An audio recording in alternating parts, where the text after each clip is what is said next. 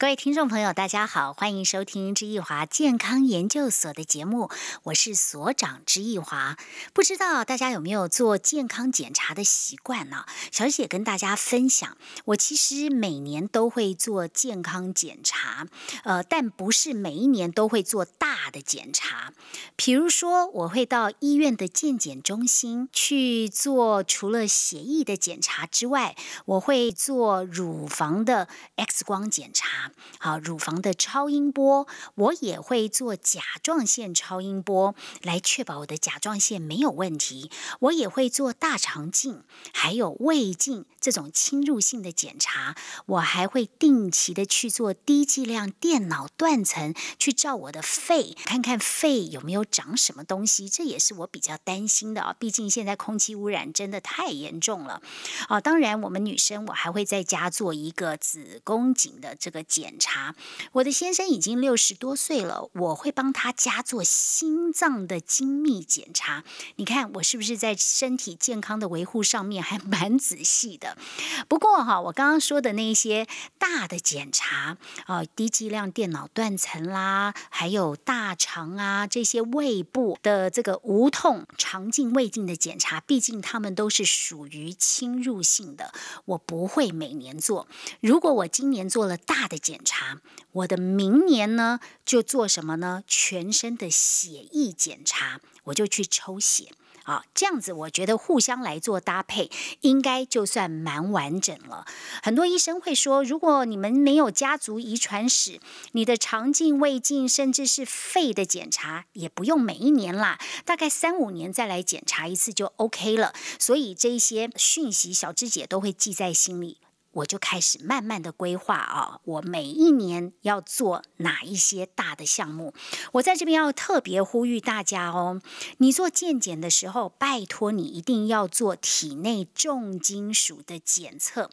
告诉你一个在我身上实际发生的案例，有一年我轮到要做了全身性的血液检查，我就到。呃，长庚医院的抽血柜台，他们那里有套组，检查的非常仔细哦，就血液还有验尿啊这两项的全套健检，我就安排了。哎，我想说，其中有一个项目啊，叫重金属，我以前都没有做这一项，哎，今年来做做看吧。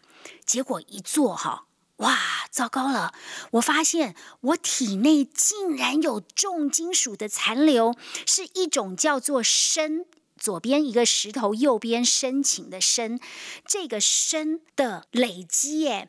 而且你知道吗？那个数字哈是三百一十七，正常的数值要小于一百，哎，我高出三倍耶！我吓了一跳，而这个砷。会怎么样呢？我看到他的健检报告上面还写，这种重金属它是属于一种不容易排出的一种毒物，它会影响到肝脏、好肾脏、好急性的砷中毒会。导致全身性的破坏，包括肝毒性、肾毒性、心肌的毒性、骨髓的毒性、横纹肌溶解、肺水肿、脑病变、慢性的砷中毒，会有明显皮肤病变和肝脏的病变。我看到这个报告的解说，当然更害怕了。所以呢，我赶快回去问肾脏科的医师，医师说：“诶，我想问你哦，你在抽血前三天有禁吃？”海鲜，所有的海鲜包括甜不辣吗？我说我没有哎，啊，糟糕！他们这些小姐可能忘了告诉你，来来来，你再来检查一次哈。你要检查前三天都不能碰海鲜，这个甜不辣都不能碰，我就乖乖的照做。结果再一次去检查。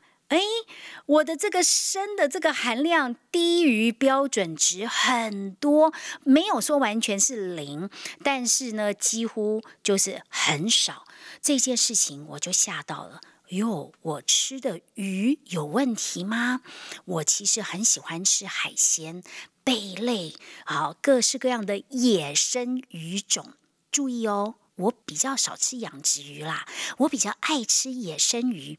但是从这一次的检查报告，我发现真的有所谓鱼的污染重金属这件事情被我吃下肚了，所以我在这边就要呼吁大家，一定要做尿液或血液的重金属检查。如果真的长期都有，不止一种的重金属累积，你还真要赶快找医院的肾脏科或是毒物科想办法来做解决。好，因为重金属的累积是很难排除的。我们先休息一会儿啊，哎，不要忘记哦，我们的专线零八零零二二一三八八零八零零二二一三八八，赶快打电话进来，小芝姐可以提供给你。各种哈跟重金属相关的讯息，稍后回来，我要马上电话连线给林口长庚毒物中心的主任严宗海严主任，请他告诉我们在日常生活中怎么样远离重金属的入侵。马上回来哦。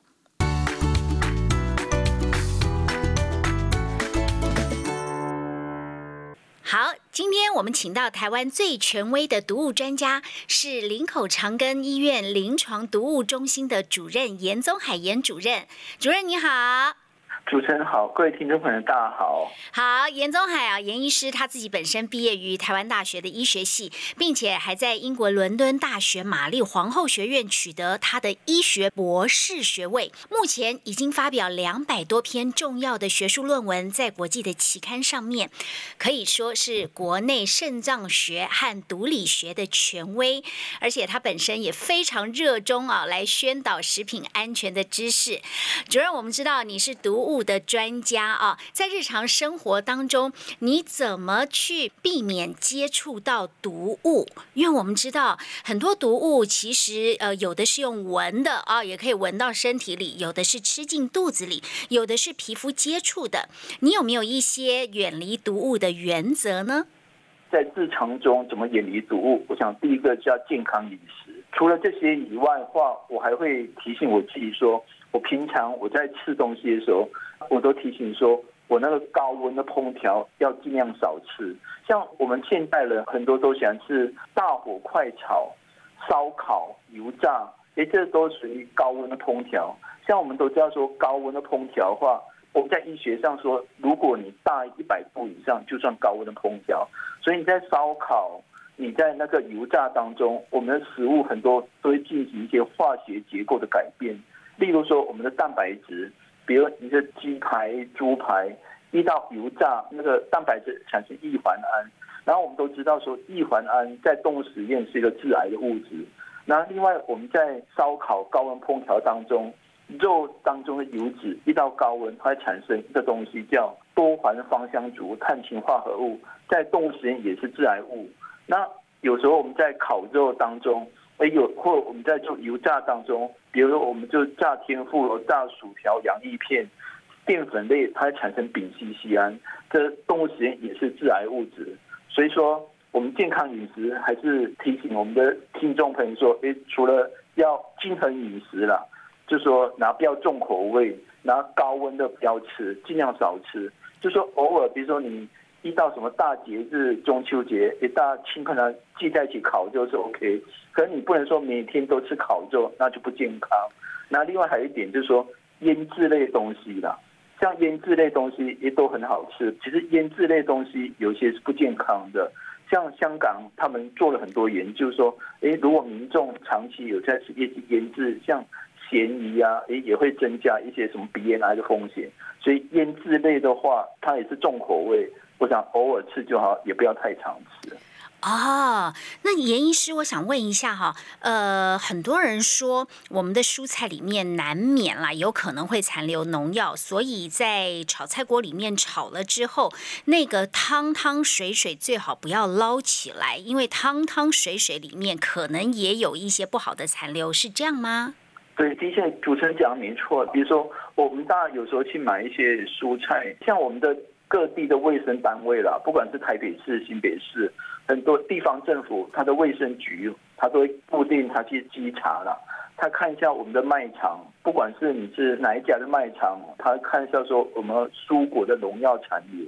就是偶尔我们可以看到有些不合格的项目，说有些农药残留，所以很多民众他的确会有这个想法，就是我们在炒菜的一些汤汁啦，也搞不好如果算关于我们的农药有残留的话，当然说那些汤汁可能就会有农药。对，不过的确很多民众会这样想，说汤汁我就不要喝。那我想跟我们的听众朋友分享说，其实我们最重要的还是我们的蔬菜，我们在下锅以前。最好要把它确实把它清洗干净，然后我就怎么洗菜呢？我在家里的话，比如说用个大盆子，把我今天买的菜，可以把它放在盆子里面，然后用流动的清水、小水来清洗，这样十分钟。然后为什么要这样洗呢？因为我们农委会合法农药但有四百种，很多都是水溶性的啦，所以你用流动清水这样清洗，也就可以把大部分的农药残留把它减到最低。那有时候我们买的是青椒，像青椒话，哎，它表面凹凸不平，也担心说流动清水没办法洗干净，可以买软毛刷来刷了。像草莓也是一样啊，又除了流动清水，也可以用软毛刷来刷。那有一些菜的根茎的地方，它大家担心说流动清水搞不好也用卡农药也洗不干净，干脆菜的根茎的地方干脆就不要吃，才避免吃到农药。那我知道说，在你在房间，民众有一些其他的方式，大家有些认为说，除了流动清水，有些人想说我要泡盐巴，要来去农药，讲说效果不好。那有些人是想说，我去买一种清洁剂，现在有一种清洁剂，它不是洗盘子，专门洗蔬果的，它是洗蔬果的。对，这样做蔬果清洁剂，这个 OK 吗？可以把蔬果可以洗得很干净的。不过，但说如果比较自然方法，还是用。我们流动清水比较好。那有些民众想说，我们的有些农药是酸性的，用小苏打来把它中和，可是这比不上流动清水。那有些像洋人，他有一些农药是碱性的，用醋来中和，也比不上流那个流动清水。那有些人会想说，洗米的水我不要倒掉，用洗米的水有些纤维素来洗我们青菜，可以去掉农药。可这个方法也不建议，因为就担心说，哎，洗米水也不干净。万一米里面有什么的话，对，最好还是用流动清水最好。流动清水你会冲多久？十分钟左右了。好的，小水就好。那有些民众想说，哎，那个水，哎，这样流动间小水有没有可能浪费水资源啊？哎，其实那个用过水可以用用来冲马桶都 OK 的。我觉得水费还好啦，哈，比电费低很多，所以都可以接受。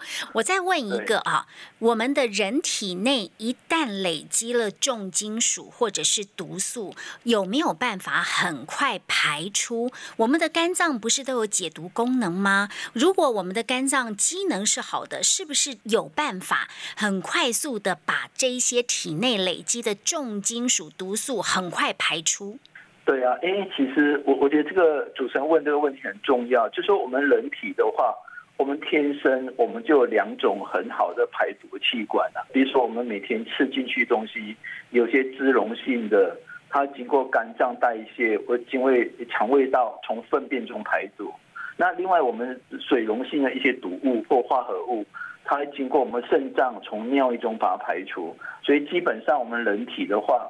我们水溶性的从肾脏排除，脂溶性从肠胃到肝脏边把它排除。那大部分啊，就说我们产生吃很多代谢都可以排除掉。可是我们最担心的，就是有一些重金属，像像铅啊、汞啊、哦砷啊、铬啊这些。对，这个就要蛮注意的。我就举例以铅来说，像铅这种金属的话。就说其实不容易排除了。我们人体如果我们的食物中有污染到铅，我不小心把它吃进肚子，它大概有五分之一会被我们人体吸收。然后这吸收的话，因为铅都是水溶性的，它经过肾脏把它排掉。然后我们就担心说，如果你本身是肾功能不好人，那也很有可能你的铅就不容易排掉，就容易会有累积了。铅容易从哪里吃到肚子里呀？铅主要会存在在哪种？都是环境污染了。环境污染，像我们台湾早期就是会有铅污染，都是来自那个汽油了。早期，比如二十年前，我们都用什么高级汽油就有铅，然后可是现在我们都用无铅汽油就没有铅。哦。铅有时候还存在什么呢？就是有一些油漆啦。哦，还有有些来路明的中草药也可能会有。哦，对，就是来路明的药物都不能拿，还有油漆，像油漆的话，像什么五颜六色，如果来路明的玩具，这时候最好不要随便买给小孩子，就担心诶小小孩在口腔期的任何玩具他往嘴巴塞。万一那个玩具是来不明的话，就担心把一些重金属，例如铅，就把它吃进肚子里。像我们知道，有些米里面会有铬，就是它受到了这个污染啊。那其他像是呃砷啦、好镍啊、铬啊，这容不容易存在呃一一些食物中呢？就刚刚主持人有提到铬。哎，其实我们很多民众都还记得说，哎，以前台湾有一些镉米，对对，因为农地污染到镉，在那边种植，哎，就镉米的事件。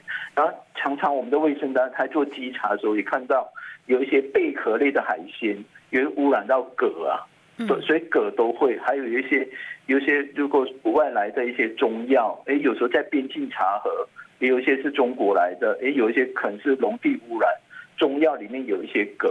所以其实镉的污染，有时候你可以看我们卫生主管机关，它在边境查的时候还蛮常见的了。哦，所以其实不能说哈，这一些重金属不常见。其实日常生活当中，在食物中啊，或者是一般的接触中，还蛮容易发生的。重金属累积在体内不容易排出。我好像听过一个数字，就算要排出什么药，什么多少，什么什么几十年都排不出，还是几十年才排得出。对，这样像如果以铅为例，还是说铅的话？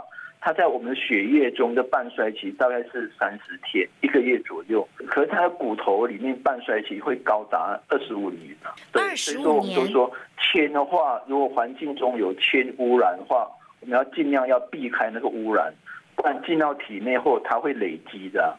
因为很多种重金属都会累积，不容易排出。就说我们在在日常生活中，不管是工作，不管是饮食，都要很注意的。就说最最好就不要吃有污染到。一些金属的一些食物，因为这一些重金属，它会影响到我们身体体内器官的功能，甚至影响到神经的功能、脑部的功能、心脏的功能都有可能，所以不能够不注意。在医学上，到了一个程度了哈，你可能是不是去看医生？你说啊，我心脏不舒服，你什么不舒服？不见得每一个专科医生都会告诉你说，你赶快去毒物科检查一下。下，但是我在这边建议哈，你自己还是要定期去做一个尿液检查，确保你的体内是没有重金属残留的。要不然啊，你的心脏不舒服、肝脏不舒服、肾脏不舒服，你虽然是往专科的医疗院所去就诊，但是你的根源如果体内的重金属没有排除，就算去医治，我相信效果可能也不会达到百分之百。所以。所以我个人认为，应该还是要搭配尿液去检测你体内有没有残留。医生，我这样子讲 OK 吗？对，嗯，我我觉得主持人讲的非常好了，这种这种建议是很合理。因为其实我们现在在医院里面分了很多专科啊，太多专科了。诶，有些人哪个专科不舒服，他就去看那个专科。可是如果说像我们重金属的污染的话，诶，其实它对很多器官都影响。像刚主持人有提到说，对什么肝脏啊、肾脏啊、心脏，还有脑部、神经系统都会。所以说，如果民众了怀疑说，诶，我在工作当中可能我可能会接触到重金属，像有一些是焊接的工人，那有些人是想说，我最近好像吃到一些什么来突鼻的药物，诶，就可以来医院做个检查了。可以挂一下肾脏科或毒物科，让医生诶他先用尿液来看有没有重金属污染。那如果有高的话，也可以进一步再抽血。那真的有一些高的话，像有一些重金属，像铅的话，其实它有解毒剂的，有螯合剂。那如果说知道铅过量的话，赶快使用螯合剂，也就可以把铅帮助它排除掉了。了解，这个就是肾脏专科他们在行的事情啊，有办法透过一些针剂，呃，一些医疗上面的方法来解毒，让身体里面的重金属赶快排出体外。好，我们非常谢谢严宗海严医师啊，为我们做的这些说明，非常的实用。也要再一次提醒大家哦，去做健康检查啊，不是只有检查你各个器官，通常呢，你可以。可以再多加一项，我要透过尿液或者是血液来检测体内有没有重金属残留，我觉得这是有必要的。好，谢谢严医师，我们也先休息一会儿，不要走开哦，稍后回来我们还有精彩的内容。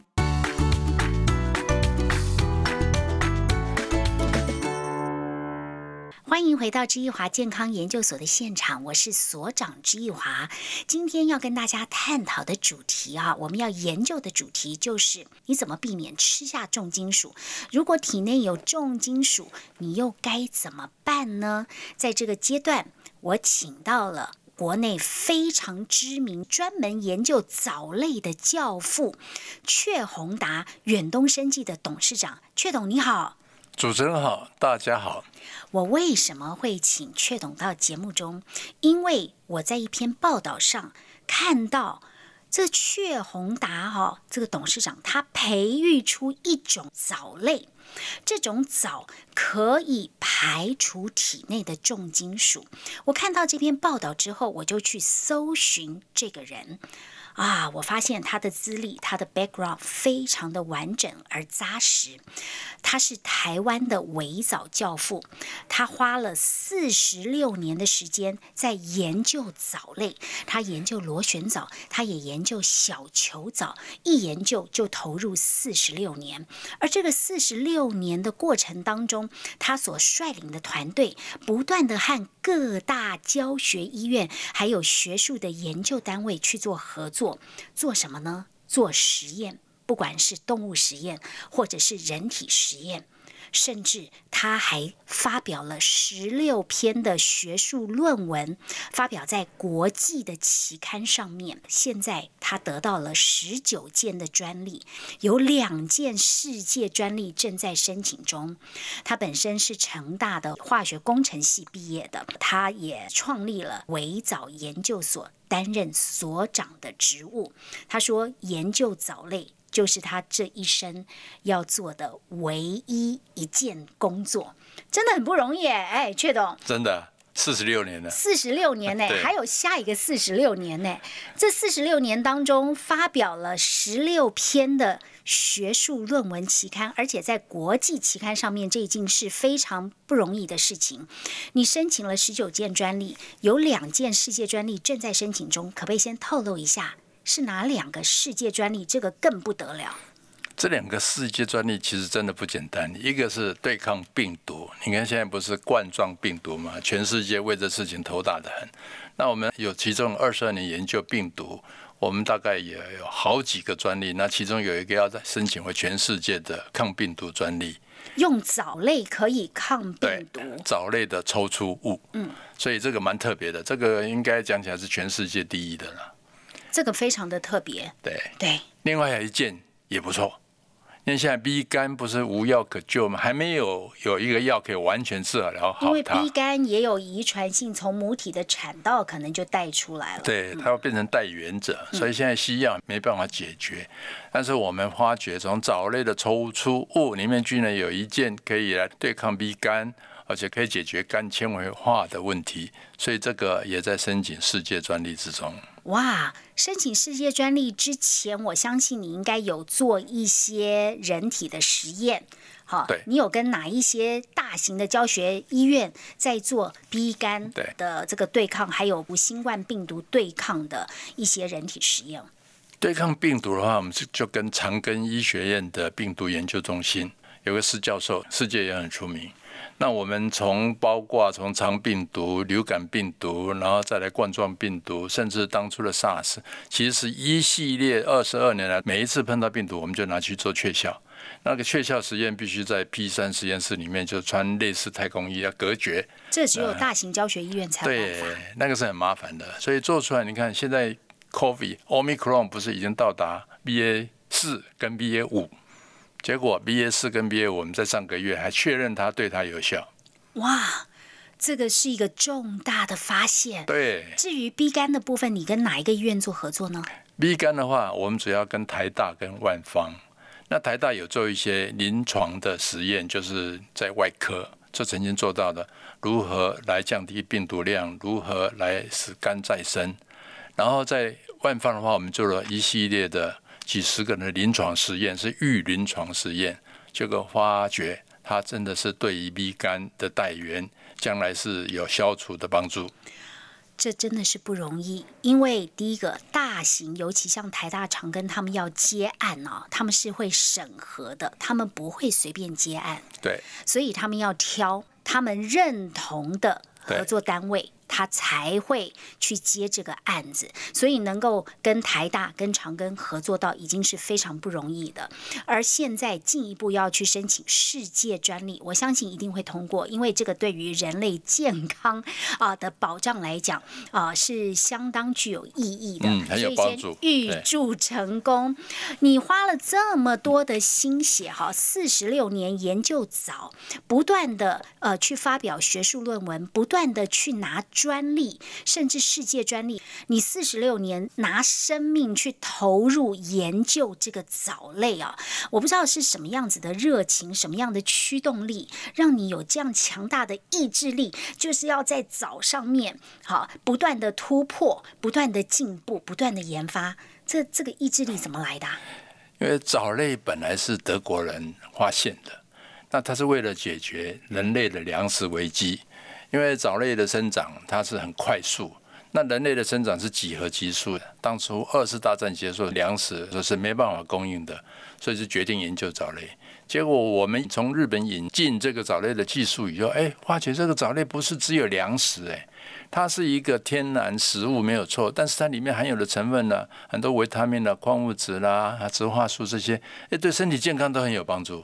所以当初日本人吃了这个绿藻以后，哎，发觉哎，这绿藻很好啊，对于健康很有帮助啊。所以那时候我们在想，哎，它到底为什么对人体健康那么有帮助？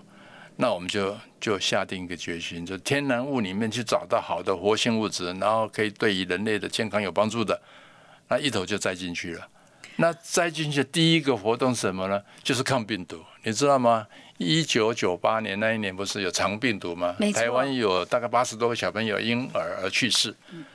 那时候就奇怪呢，这个病毒这么严重，然后我们就找到长庚医学院的施老师教授那边，因为我从哈佛医学院发觉可能藻类对于病毒有帮助，就是这么一句话，我们就投入去找。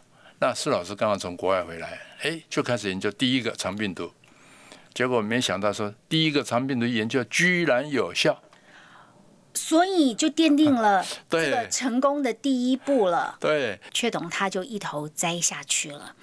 中间他不断的去做研发，他还自己培育好有效的这个绿藻，好球藻。在这个过程当中，他就发现了有一种藻可以排除体内的重金属。先透露一下，这个是什么样子的藻？你花了多久的时间培育出来？藻类可以消除重金属，这个体外实验其实教科书里面有很多，但是不同的藻类有不同的功效。那为了找一个比较特别有效的，我们特别还去找火山地区的特殊的环境下的特殊藻类。火山？火山地形在在哪一个国家？在台湾就有了。啊，哦，台湾阳明山有阳火山啊明山，哎，呃，那里面可以找到一些在火山那个恶劣情况之下还可以活存的藻类。结果找到里面有一只，它是英文叫 Vogalis，我们通常就把它叫个火山藻好了。那从这里就发觉，诶，它细胞壁有特别厚，因为它抵抗了恶劣的环境。然后呢，细胞实验的时候发觉，诶，它对于吸附重金属特别的有效。哇，在火山这么热、这么恶劣的环境下，还能够活下来的藻类，它的生命力是极度的强悍。拿这个原生种的火山藻去做培育，然后发现它可以排除体内的重金属。接下来我们先休息一会儿，我们就要好好来聊哈，这种藻它在体内它是形成一个什么样的机制？为什么可以把医学上认为骨头里面可能存二十多年的这种重金属，把它给拔出来排除体外？我们要来好好研究。好，别忘记要打零八零零二二一三八八零八零零二二一三八八。哇，打电话进来，小芝姐啊，要送给大家排毒礼金，赶快打哦！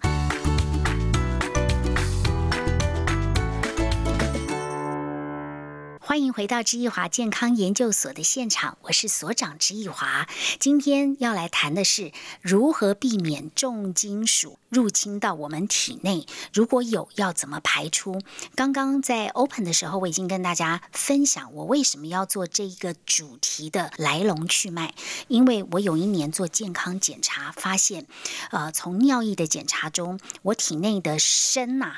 这个重金属含量高达三百一十七，是正常标准值的三倍了。结果医生说，你先禁吃海鲜再来做。结果禁了三天的海鲜，重做检查，重金属含量大幅降低。这件事情让我彻底领悟到，食物内真的有重金属。但是我们要怎么样可以吃鱼？又可以排除体内的重金属，非常的重要。在一篇报道中，我发现台湾的维藻教父阙宏达啊，阙董，他发现原生种的火山藻可以排除体内的重金属。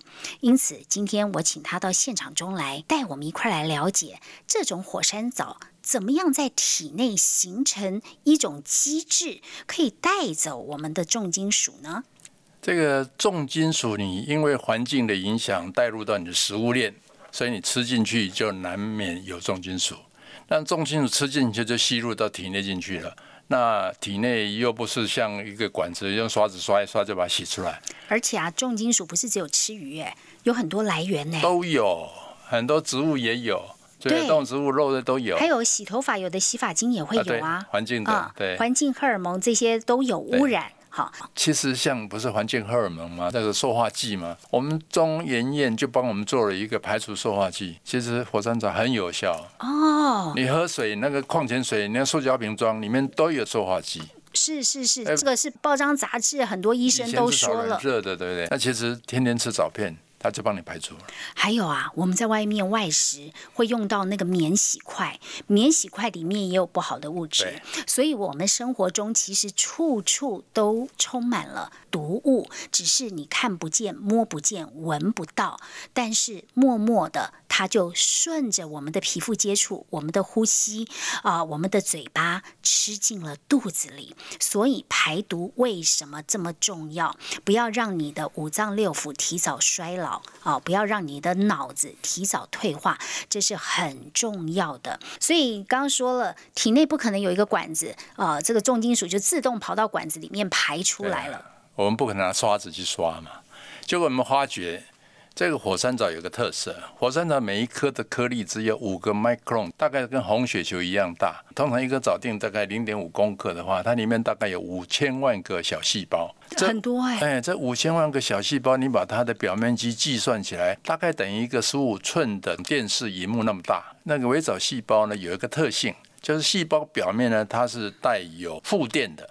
然后我们的重金属，叫砷铅汞镉，都是带正二价的电，所以这个藻类跟这个重金属就紧密结合，经过你的小肠、大肠，就被你肠道往外送。哦，所以原理是啊，正电跟负电相吸，有一点像磁铁一样吸在一起，把这个重金属吸出来，在肠道跟食物的所有重金属相和在一起。所以你要吃排毒重金属啊，一定在饭前跟着食物一起吃。饭前吃。让这个火山藻在体内形成是一个吸附网，把这些重金属吸附起来，然后就顺着粪便排出体外。你每天的餐前吃，每一餐是要每一餐吗？早餐、中餐、晚餐最好是每一餐，因为你不知道哪一餐有带有重金属。说的也是。然后经过了一个月、两个月、三个月，我们渐渐就把沉积在体内啊，已经有一段时间的重金属，慢慢的带出体外。这个很重要，因为重金属长时间累积在你的身体里面，是会影响肝、肾。心脏、神经系统，甚至脑细胞，对对，所以人家说啊，为什么有些人会失智，有些人不会失智？有些人会有什么帕金森，有些人却不会？为什么有些人的心脏问题、肝脏问题、肾脏问题，长期看医生都没有办法彻底的根治？根源是在于你还没有排除体内的重金属，所以你一方面治疗，另外一方面又受到重金属的加害，对，所以你的治疗效果没有办法。拉高，道理是在这里。所以不论如何，身体体内就像一个大的垃圾场啊，你有很多的垃圾累积在体内，宿便很好排啦，但是重金属却是很难排除，必须要用一些特殊的方法。那现在啊，我们的围藻研究所所长阙宏达从这个火山原生种啊所孕育出来的火山藻，它可以在体内透过正电、负电。相吸带出体内的重金属。这个您培育的藻类是在台湾的哪一个地方，还是在海外？在国内，在台湾，在屏东啊。利用大武山的地下矿泉水，很干净，培养出来的藻类，我们每一批都是有重金属检测。每一批？几乎每一批就是一个一个批次，一个 lot，大概一千公斤、两千公斤就要验一次。这个很重要。因为我们身体里面已经有重金属，我们不能再毒害啊！我们又害自己。对，又吃进去了保健品，本来是要拉出重金属的，结果又又有重金属存在体内。我加一个，你看现在大陆的藻类非常便宜，我是奉劝大家不要随便吃。环境问题。假如万一为了排毒而吃到便宜的、那带有污染的藻类，那你得不偿失了。哎。说到这边哈，我想问，所有的绿藻都有吸附重金属的功能吗？每一种藻的吸附能力不一样。为什么要火山藻？因为火山藻的环境特别恶劣，它经过环境训练过，它特别会吸附。啊，第二个，你藻类培养的时候一定要干净。这个假如没有一定水准、一定技术的培养，它养出来藻都是乱七八糟。像大陆的，其实有些乱七八糟是国外的，大家千万小心。对不对？重金属一定不能再带进去，你要把它排掉了嘛。所以你要吃干净的藻类。所以我常常讲，我们火山藻是什么？是绿色的活性炭。活性炭是可以吸附重金属和吸附杂质的。那绿色活性炭，它除了可以排毒以外，它又是营养。哪有这么好的火山藻？火山藻它还有其他哪些营养素？营养素哈，它是全食营养都会都有。但是我觉得对于藻类可以特别提的是它的植化素。那植化素是什么？植化素像叶绿素，像吃眼睛的叶黄素，还有胡萝卜色素这一类的东西，这一类都是很好的抗氧化剂。哎，在这边提到哈叶绿素这件事情，我觉得好像一般人在补充保健品的时候比较没有在意叶绿素，但是我相信叶绿素在人体健康应该扮演很重要的角色。叶绿素是很重要，它排毒还可以排臭，对于。像黄曲毒素有没有会治肝癌？啊，这种会治肝癌的物质，它就是怕叶绿素。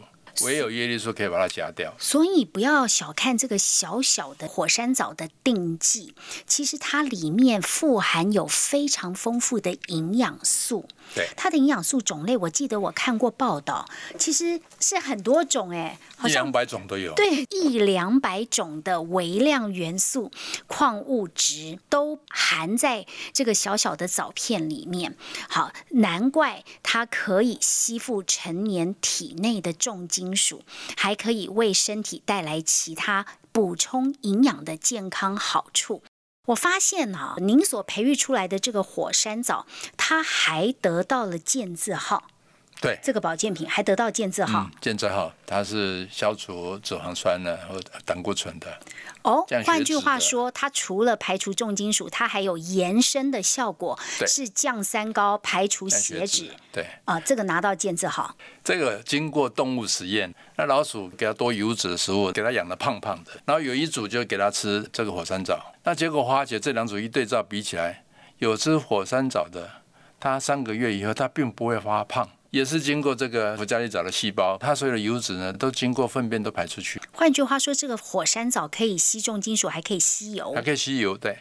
哦，所以减肥还可以用啊。对，这个是做动物实验所发现的一个结论，也因此而拿到了健字号，这个不容易。好，还有一个问题哈，你四十六年来。做这个藻有拿到哪些世界第一或者是世界唯一的记录？世界第一的话，可以讲说，因为藻类以前很难消化，绿藻本身的细胞壁非常的厚嘛，所以以前的绿藻吃下去吃绿色排绿色，完全没消化，我们就发明一个叫做细胞膨爆法。把这个细胞跟爆玉米花一样，一颗一颗把它炸开，那炸开细胞裂开了，然后营养就暴露出来，那你就可以消化，所以消化力从四十几帕拉到将近九十帕，所以这一个当初是世界第一。哇，这个是最先开发出来的一个膨爆技术，对，让藻类从难消化变成好消化，好消化才能够被吸收。对，OK，这个是算世界第一，好，世界第一。还有呢？世界唯一的话，我看我们现在是藻类抽出物可以对抗病毒，这是我们世界的唯一。还有肝，肝治疗肝，B 肝，对，这个就是要进入医药临床实验了，所以这个是新药开发。这不只是台湾之光，这个还是世界之光。这也是我对呃维藻研究所所长阙宏达最佩服的地方。也希望呢，你可以继续下一个四十六年，下一个四十六年 不惜重金继续的花，继续的投注，做更多的研发，人体的实验，跟台大啊这些大型的教学医院继续的来做研究。来证实藻类更多对人体有意义的影响性啊，为我们的健康更加分。所以聊到最后，小芝姐真心觉得健康可以重建。一旦你把体内的重金属排除掉，我相信你会发现你的健康又加分了。对。啊，你三酸甘油脂没了啊，胆固醇也变正常了，你的各个器官能够发挥正常的运作，你的健康就重来了。对，别忘记在节目的最后马上拨零八零零二二一三八八零八零零二二一三八八，我们有排毒礼金要分享给你。下。回见喽，拜拜！拜拜，祝大家健康。